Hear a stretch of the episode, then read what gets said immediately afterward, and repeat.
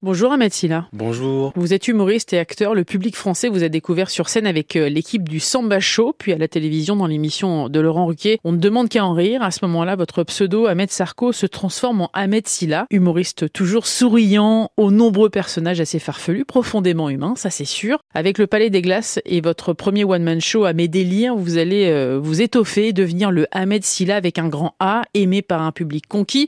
Aujourd'hui, votre place sur petit et grand écran ne fait plus l'ombre d'un doute vous étiez d'ailleurs en, septembre dernier à l'affiche du film Jumeaux mais pas trop de Wilfried Méance et Olivier Ducret, disponible aujourd'hui en VOD et en DVD. L'histoire euh, de deux hommes qui apprennent 33 ans après leur naissance l'existence de l'autre. Pour Grégoire et Anthony, la surprise est d'autant plus grande que l'un est blanc et l'autre noir. Pour que ce phénomène génétique survienne, il y a à peu près une chance sur un million. Et contrairement à ce que beaucoup peuvent penser, leur couleur de peau n'est pas le sujet.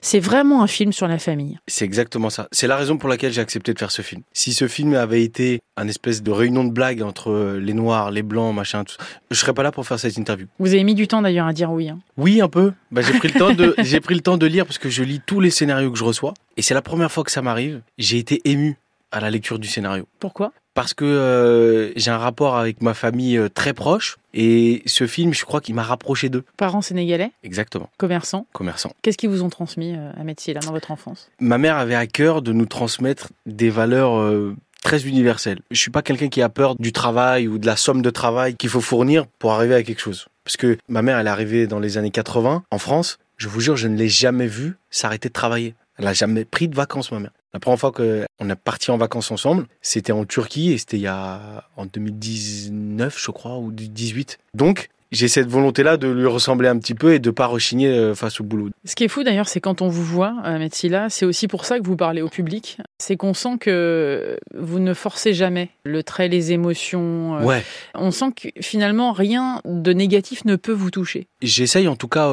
par exemple, on peut critiquer mon travail, j'ai aucun souci avec ça, vraiment. À tel point que moi, c'était pas mon rêve d'être humoriste, d'être comédien, de passer à la télé. Ce qui fait que si ça s'arrête demain, je l'ai toujours dit, eh ben j'aurais kiffé. Par contre, les critiques injustement fondées, ou c'est juste pour blesser euh, la personne, des fois ça peut m'atteindre. Mais, encore une fois, j'en reviens au socle familial. S'il est solide, ah, ce film, c'est vraiment un regard, un focus sur cette fratrie, certes, mais surtout sur le phénomène qu'on est beaucoup plus fort tous ensemble que tout seul. Bah ouais. Ce que moi j'ai beaucoup aimé dans ce film, c'est le tissu social, le tissu associatif. À quel point c'est important de préserver ça. Je ressemble beaucoup au personnage d'Anthony. J'ai grandi euh, dans une cité euh, à Nantes et moi j'ai évolué avec le tissu associatif. C'est-à-dire que on a eu affaire à des assistantes sociales. Moi mes premières vacances, mes premiers campings, euh, bah, c'était grâce à l'associatif quoi. Et après, je suis devenu moi aussi animateur. J'avais à cœur de prendre les plus jeunes, essayer de leur dire voilà, essayez ci, essayez ça. J'aurais fait des petites formations de théâtre. Et en fait, on se rend pas compte à quel point ça peut sauver des vies,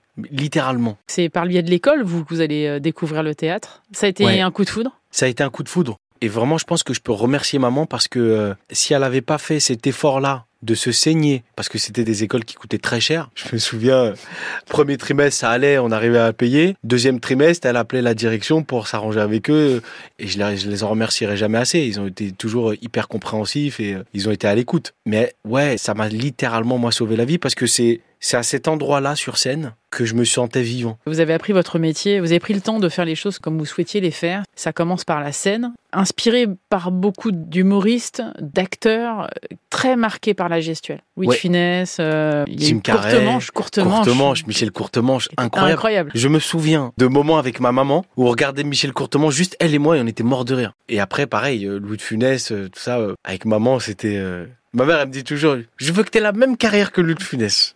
Ouais, je veux que tu aies pareil que lui. La plus grande force de ce film, et je vais terminer là-dessus, ouais. c'est euh, de faire avancer euh, les mentalités sur euh, les préjugés qu'on peut avoir. C'est ça. Ce qui est beau aussi, c'est que mon personnage a autant d'a priori sur le personnage de Bertrand Huskla, Grégoire Beaulieu, que lui en a sur moi. Et après, effectivement, il y a ces préjugés-là sur une maman qui abandonne ses enfants. Et je pense que ça fait écho aussi un petit peu à la société dans laquelle on vit aujourd'hui. C'est qu'on réagit beaucoup par passion. On prend pas le temps aujourd'hui d'avoir une info, de l'analyser et après de faire son propre avis. Et c'est vrai que ce film, euh, il va un peu casser ces préjugés-là et on va se prendre un petit peu une claque dans la gueule, quoi. Et on va se rendre compte que, bah, non, faut pas réagir émotionnellement. Des fois, y a, la vie fait que on n'a pas le choix. Il faut prendre le temps, comme là. On Exactement. Merci beaucoup, Médecine, d'être passé dans le monde d'Elodie sur France Info. Pour cette interview. Ça s'appelle Jumeaux, avec grand plaisir. Ça s'appelle Jumeaux mais pas trop, et c'est disponible en VOD et DVD.